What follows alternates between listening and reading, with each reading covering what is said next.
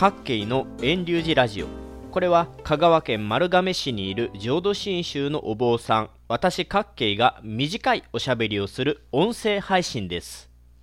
この前に配信しました番外編19ではお寺でしている仏教法要ではどんなお勤めがされているのかについて紹介しました。実際に私のお寺でした法音香法要の音をとって紹介しています。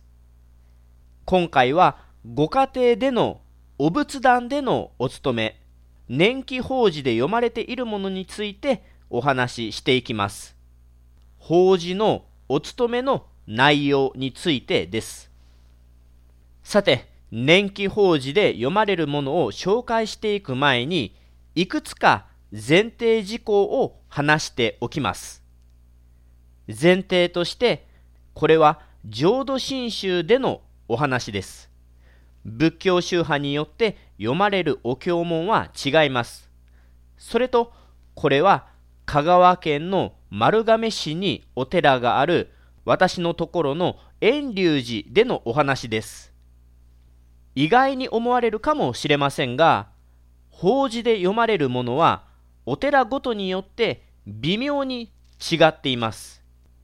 北海道では北海道の鹿児島では鹿児島の京都では京都での法事のお勤めというのがあるでしょ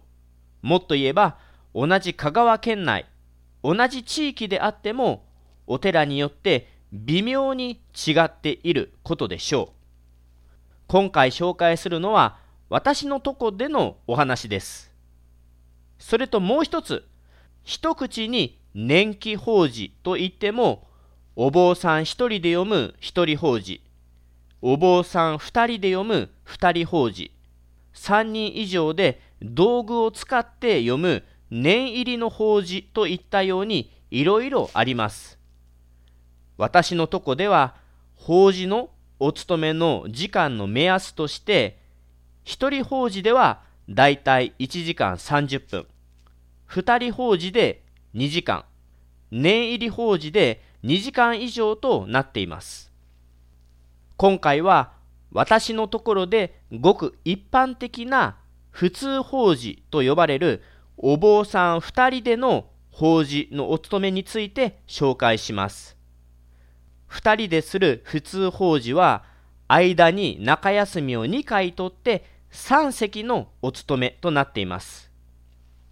前置きが長くなりましたが、要は香川県丸亀市にある遠隆寺のお坊さんが2人でしている法事のお勤めを今回紹介するということです。それではお話ししていきます。1席目のお勤めです。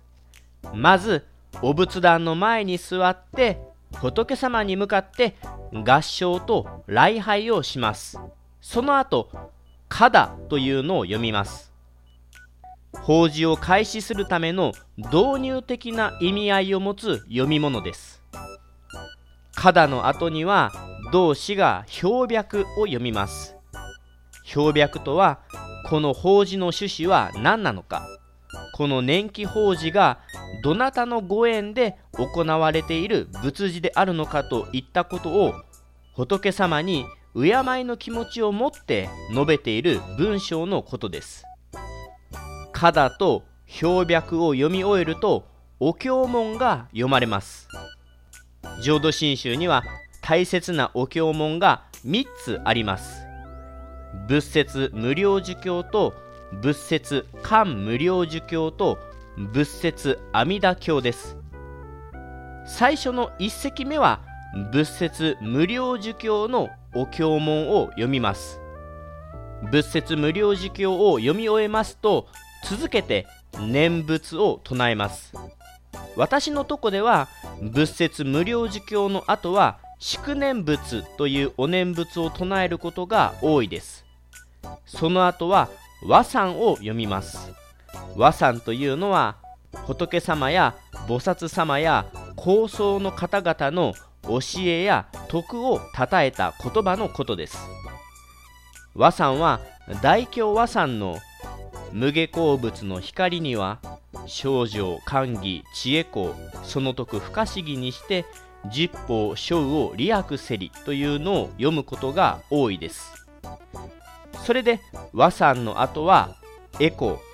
願に宿読というのを読んで一席目のお勤めを締めます。これで法事の一席目のお勤めが終わり二席目に入る前に少しの間の休みをいただきます。それで次に2席目のお勤めです。2席目のお勤めは私のとこでは昇進念仏下をお周りの皆さんと一緒にお勤めしています。本当であれば浄土真宗の大切なお経文であるお釈迦様が説いた仏説漢無量寿経をお務めするのでしょうが私のとこでは浄土真宗の宗祖親鸞上人が残された奇妙無料寿如来で始まる昇進念仏下を読んでいます。なぜかというと親しみを込めてお昇進下と一般に言われているこの昇進念仏下は浄土真宗の御門信徒にとって一番聞きなじみ読みなじみのあるものでありご先祖の大切な年季法事の場でお周りの皆さんが揃って読むことができる読み物だからです。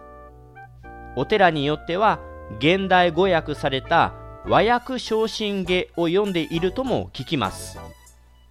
仏説無料儒教や仏説漢無料儒教や仏説阿弥陀経といったお経文はお周りの皆様がお坊さんと一緒に読むにはちょっと難しいと思います。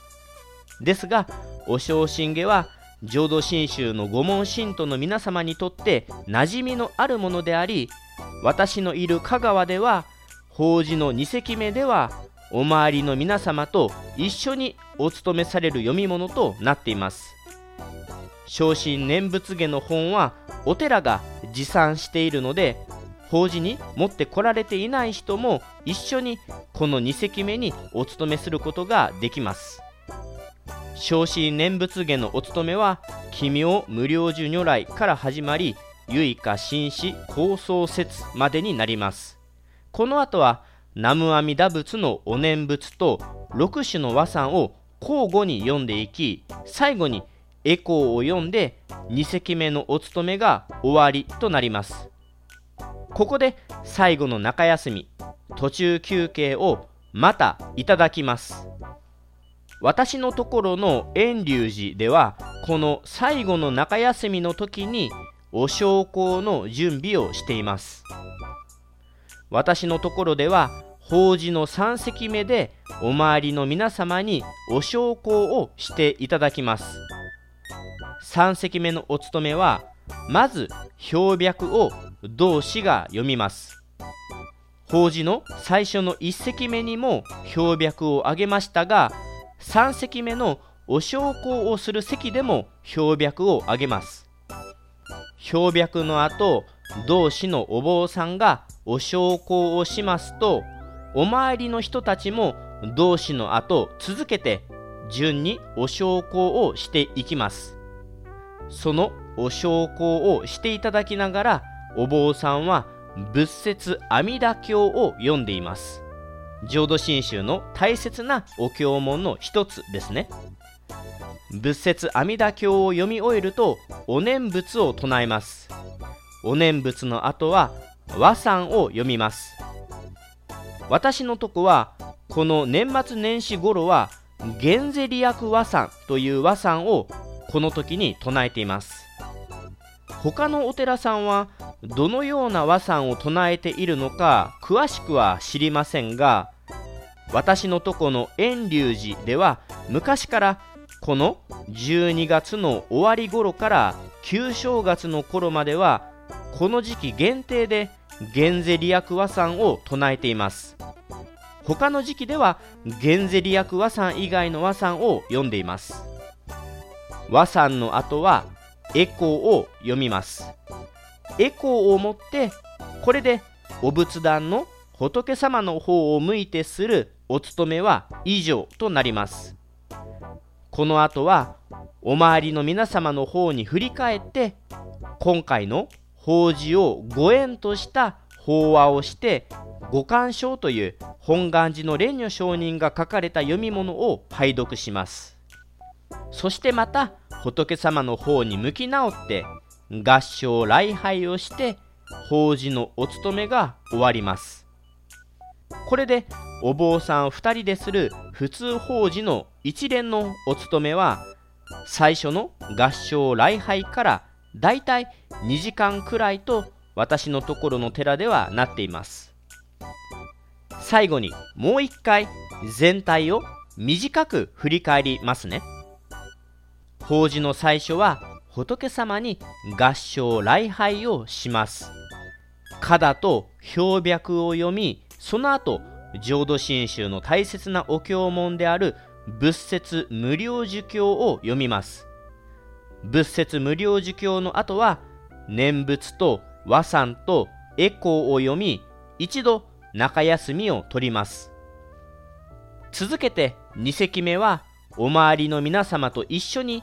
親鸞上人の書かれたお正信下を唱え念仏と和算六種を交互に読みエコーで終わりもう一度だけ休みを取ります。そして最後の3席目標白を上げお焼香をし仏説阿弥陀経念仏和算エコーをお務めします。お務めが終わると仏様に合唱礼拝しお周りの皆様の方に振り返って法話をしご鑑賞を読みます。法事のお勤めの内容は法事の規模だけでなく宗派地域お寺お坊さん会期時期などといろんな要素いろんな関係で変わります。今回のお話は法事のお勤めのほんの一例ですがご参考になればと思います。